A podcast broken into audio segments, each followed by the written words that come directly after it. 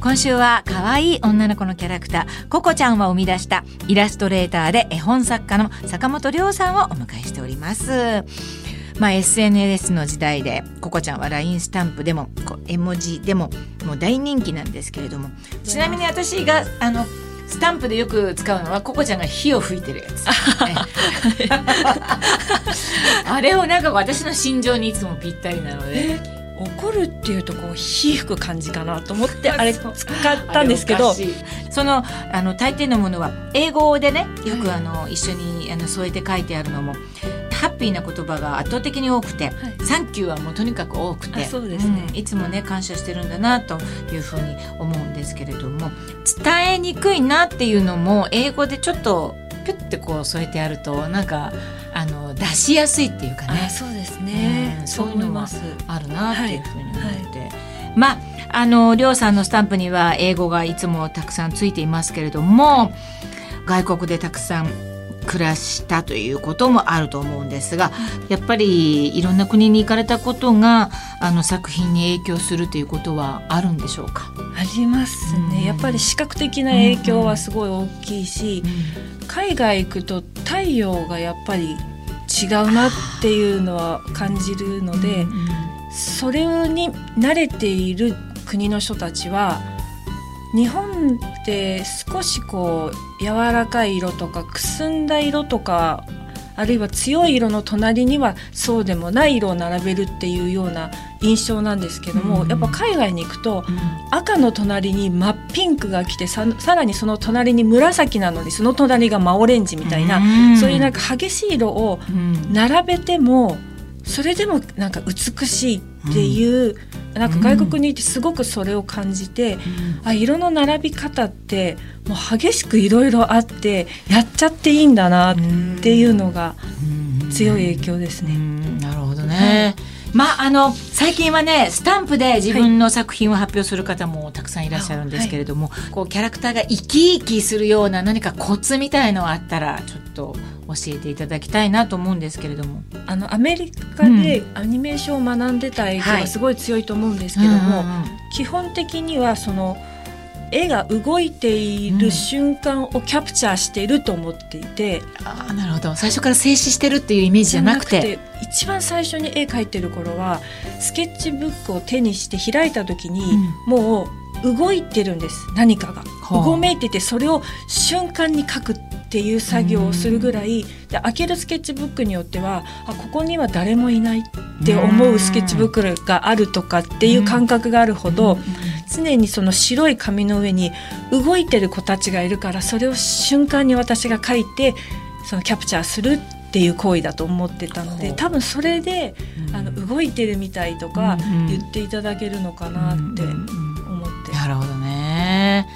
さあそして坂本涼さんは「はい、あの君の名は」や「ドラえもんのび太の新恐竜」など人気作品を手掛ける脚本家で映画プロデューサーの川村元気さんとコラボしてマカロンの買い方でいいんでしょうか、はい、の絵本も作られています。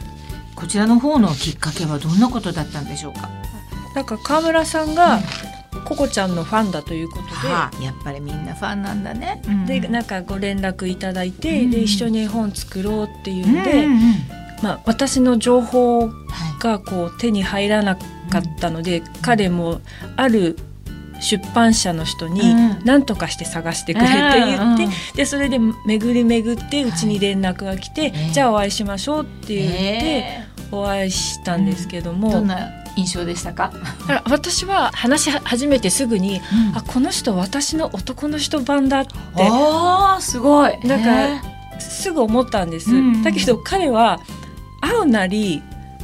なんだっけなあフランス在住のゲイのおじさんだと思ってたら違ったっていう、うん、えー、そうなんだ、ね、私のまああの名前。性別もね。そう。なの私もね最初ね男の人なのかもそう名前がね、うん、はいそうですよね。だね。へえ、面白い。そうですか。じゃあまあもういきなり意気投合したっていう感じですよね。まあ私はそう思ってるんですけど、でも彼はいろんなまあ仕事場に私と一緒に出向くと、うんうん、私のことを紹介しつつこの人は本当に外国人だからとかこの人動物だからとか なんかあんまり普通の日本人の人間扱いをしてくれないから、うん、あれなんか私はこの人自分の男の人版だと思ったのになってちょっと思うんですけどね。じゃあなんかお互いはもしかしてそういうふうななんかね面白い捉え方してるかもしれないですね。うんうん、そうですか。お仕事は実際はいかがでしたか？すごいやりやすかったです。うんうん、あの彼の言葉が私の中ですぐに絵に変換できるので、言葉を投げてきてもらって、私が絵で投げ返すっていうキャッチボールがすごくやりやすかったです。そうですか、もうだってそれぞれ男版女版みたいな感じもねそうでしょう、ね、あるわけです。からね。えー、りょうさんがキャラクターや絵本を生み出すアイデアってどんな時に生まれたりしていますか？四六時中で、うん目から飛び込んでくる情報は私かなり真剣に常に見ているのと、うんうんうん、あと本読むことが大好きなので、うん、その言葉でもあるしあと音楽の歌詞もそうですけど、うん、音楽から得る感情的なものとか、うん、何でも本当、インスピレーションです。あと影響を受けた人っていうのは？えっと、はい、もう一番強く影響を受けたのはモーリス・センダック、はあ、あの、はい、怪獣たちのいるところという絵本を書いた人なんですけども、それとあと、まあ、スヌーピーの作者ですよね、シュルツさんと、あと一番最初はでもスピルバーグだと思います。ああスピルバーグなんだ。はい、あの E.T. がもう大好きで、で結局その E.T. も、スヌーピーも、モリス・センダックも、私の中の共通項としたら、人間もモンスターも動物もその分け隔てなく一緒に住むことに何も違和感を感じないっていうなんかその世界に子供の時からピンときてたのかなって思います、なんか自分がすごく居心地のいい世界観だったんだなと思ってそれを今自分で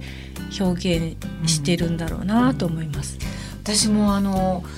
そのピーナッツの世界がもう大好きで昔から大好きでね、はい、でそれ以来私がキャラクターで好きになったのはりょうさんのこのココちゃん。あれ以来かなと。自分で私はあのアンパンマンのあの世界観ももちろん気に入ってるんですけれども、はい、みんなやっぱり似てるんですよねそのみんな一緒に暮らしてるんだっていう世界観が共通だなって思っていて。はいスタンプ押すとすごいみんなが気に入ってくれるから。みんなにもやっぱり伝わるキャラクターなんだなっていうふうに思うんですけれども、まあそうそういったことが醍醐味なのかなというふうに思うんですけどもイラストレーターのお仕事、絵本作家とかしてて、はい、あの幸せだなっていうふうに感じられる瞬間っていうのはどんな時なんでしょうかね？あの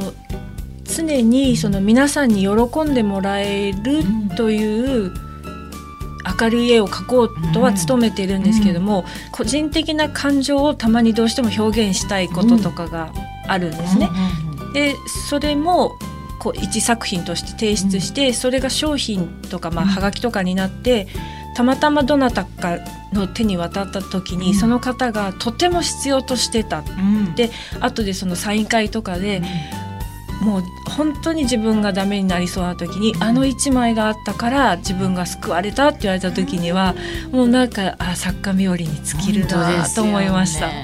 そうですよね、はい、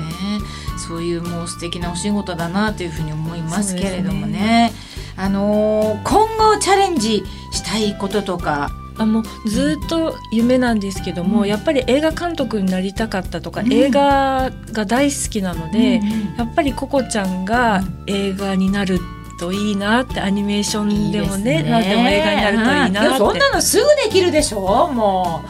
あのいい形でなんかね、はい、いいストーリーでね、はい、そうですね。ねできたらいいなって、はい。